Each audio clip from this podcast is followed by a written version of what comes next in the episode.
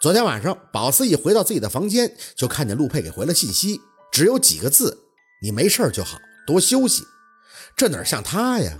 再说宝四睡丢了两天，好多事儿都要和他分享，就把电话给他拨过去了。他没有接，在那边直接给挂断了。宝四也不知道自己抽了哪杆子风，很执着的又给他拨了过去。这次他接了，但宝四愣是没听出来那是他，声音哑的像是喉咙被烙铁烫过一样。不知道他上了多大的火，或者生了多重的病，就问他是不是感冒了，他就说没事儿。这两个字都像是从嗓子眼里边硬挤出来的似的。宝四听着都心疼，不敢再让他多说话，急匆匆的挂了，就给他去短信，问他怎么了。结果很明显呀，他还是说没事儿。就这俩字，宝四莫名的窝火，就说你生病了要告诉我呀，或者你那边发生什么事情了呢？最后那条短信是他发的，只对宝四说了一句：“你别让我担心就好，听话。”宝四着急却无语，不知道怎么去办。打从在县医院陆佩接到他姥爷的那通电话开始，宝四就觉得他不对劲儿了，周身笼罩着很多的迷雾。宝四害怕自己去给他添堵，只想着自己尽快的强大。如果强大了，那就不会拖陆佩的后腿，很多事儿也就不是事儿了。但是现在想想，陆佩又是着急忙慌的出国，又是状态不对的，肯定是他家里人对他施了什么压了。这种不能替他分忧的感觉，让宝四深恶痛绝，真恨不能自己可以无限的分身。这边呢，做好自己的事情，那边又可以无时无刻的陪伴在陆佩的身边。其实没分开多久啊，跟四年前比起来，这些天算什么？可就是很想见他，想问他为什么会弄得嗓子连话都说不出来。直觉告诉自己，陆佩这样是因为他，可宝四又无能为力，开始憎恨这些莫名阻挠他们的长辈。他们俩到底得罪过谁呀？手上不自觉的握拳，一路再无人说话。小六瞄的宝四眼里升腾起的恼火，还以为是冲他的，夹着小心的也就不敢再撩弦儿。直到中午，车子开进了双山市区，宝四接到廖大师的几通电话，让小六调了一下导航，继续朝着廖大师嘴里那个村子行驶，这气氛才算是得以轻松几分。没办法，宝四必须给自己调节明白，心事是心事，办事是办事，要是拎不清，那结果就只能是一事无成。越往里走，小六车开得越慢，不是下雪路滑，而他觉得奇怪。四姐，这道上怎么就咱们一辆车呀？双排车道就是村镇或者省道那种最常见的柏油路，路旁还都是树。一开始还是有些皮卡什么的车交错而过，可小六一按照路牌的指引，开到那个什么叫双元村的地界，就没有车了。一条路光溜溜的，直接通向远处的村口。本身就是冬天，旁边的树还都是光杆叉子，只听见风声呼啸，但打眼一瞧，愣是连个活物的影子都没有。这情形谁看了都慌，特像是看那种美国恐怖片儿，什么隔山有眼呀，或者是致命弯道啥的，给你的感觉就是开到头你就要上套了，妥妥的就成了某些未知物种嘴里的肉了。四姐呀，你说廖大师找你来见面干啥呀？他在这有农家院啊？不会是要请咱们吃啥野味儿吧？宝四哼了一声，哼，想的还挺好。要是这活没干明白，咱们就成了某师嘴里的野味喽。小六见宝四这样，还挑眉：“你哼哼啥意思？”宝妹儿，啷个事儿？你还没跟瓜子说？宝四摇摇头，手上继续拨出廖大哥的号码，告诉他要到了。安九见状，直接朝着小六解释起来，意思他们来这儿是要帮廖大师的忙，对付一个毛师。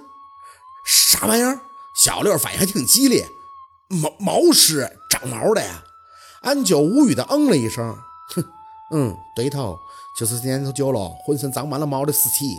他起来了，要杀人、吃人、喝血，呵呵，搞笑的。小六听完以后，嘴里居然发出几句笑音。你说的这个，我只在电影里边看见，现实里边还真有啊。眼看着宝四神情不悦，小六单手晃了晃。哎，四爷，我没别的意思啊。我咋说跟着你也算是见多识广了，但是长毛的什么尸体，我还真挺好奇的。你干啥憋着不告诉我呀？早点和我说了，我还能怕着咋的？受你熏陶这么久，你弟弟我这点心理素质那还是有的。宝四懒得搭理他，手机刚一放下，就看到了村口的三个人影，旁边呢还停着一辆车。一看见他们站在车旁的一个异常显眼的高壮胖子，就挥了几下胳膊。宝四微微的张嘴。这么冷的天儿，廖大师居然还穿着秋天给文琪医院灭灵时的那个长衫，这大脑袋还是光秃秃的露在空气中，真不是一般的抗冻啊！小六鸣笛回应，车子刚一停稳，宝四就推门下车，猛一看见廖大师，还忍不住的激动。廖大哥，廖大师厚重粗沙的大手直接一握，雪丫头果然够意思。宝四扯着嘴角笑笑，转眼就看见廖大师身边的两个人，他那个徒弟有些印象。可是另一个中年男人，寸头，看岁数呢，也就四十出头，穿着个普通的夹克棉袄，稍微有些架子，微蹙眉的看着宝四，满是怀疑。老廖，这就是你说那个女生啊？是啊，来介绍一下，薛宝四，我滨城的朋友，一起办公室。宝四，这是孙警官，也是我朋友。廖大师的声音依旧洪亮，站在那里跟个大山似的，显得周围的人都小了一圈。宝四礼貌地朝着这个明显对他有些质疑的孙警官伸出了手。“你好，我是薛宝四。”孙警官还是绷着张脸，敷衍地握了一下手，“叫我孙哥就行。你多大呀？”“问他妈年龄干啥玩意儿？”没用宝四开口，一旁的廖刚就秉持着自己快人快语的作风，直接向着孙警官回道：“我们这行道法和年纪没关系。别看这丫头岁数不大，那可是领堂子出身的，有令旗，本事我是亲眼见过的，知根知底儿。”比你前两天找的那个二五眼的道士不知道强多少，有他帮忙，我心里托底儿。你别老问这些没用的。这孙警官对廖大师的说话办事作风像是习以为常，嘴里啧了一声：“老廖，你看你急什么玩意儿？我多问一嘴都不行啊？这就是个小姑娘吗？”宝四站在旁边没急着开口，能看出这个孙警官跟廖大师很熟，所以俩人说话啥的也就没什么忌讳。虽然清楚廖大哥这个性格，但是谁都不忌讳的。嗯，那个薛先生是吧？你别在意啊，我和老廖这么多年的朋友了，我也没成想这事儿会这么大。我想呢，具体发生什么事儿，老廖都能和你说了。现在上头啊，主要是保密，不然这一引起恐慌，能造成什么后果？我想你也知道。孙警官和廖大师掰扯了一阵，就端正了一下态度，看着宝四就直奔主题。老廖说呢，稳妥起见，要找人帮他。之前呢，我也找了两个，他都说信不过，这就把你给叫来了。我没信不过你的意思啊，就是觉得你这看着，哎呀，那个就不像是干这行的。老孙没完了是吧？说正事儿。宝四心里挺无语的，幸好这廖老师把这孙警官的话茬给断了，不然真想问问他这看着像是干哪行的呢？怎么话听着这么别扭呢？孙警官呢，被廖大师呵斥的清了一下嗓子：“老廖，你这脾气呀呀！”我这不得把事说清楚了吗？磨叽了一会儿，这个孙警官才又看向宝四。这个事儿呢，主要是我负责的。既然老廖说信得过你，那我也信得过你。既然这件事儿谁都没有遇到过，现在村子都被封着了，内部人是不可以出去的。你的任务呢，就是配合老廖把那个，哎，长毛的东西给弄住。最好啊，让他能消停的躺到棺材里边。这事情呢，现在压得很费劲。怎么说，我们这都放枪了，要是真查起来，上头得看到实物啊。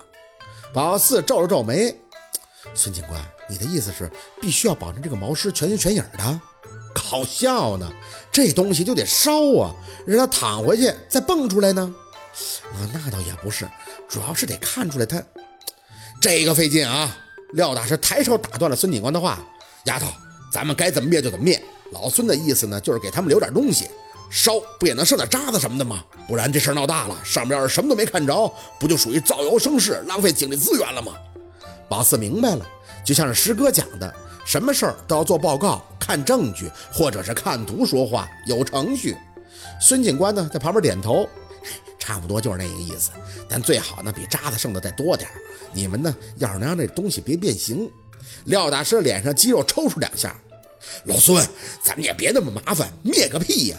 我直接给他引到你家得了呗，全是全影的，你俩再喝点小酒叙叙旧。宝四心里差点喷笑了，这个廖大哥说话那真不是一般的哏儿啊！好，今天的故事就到这里，感谢您的收听，喜欢听白好故事更加精彩，咱们明天见。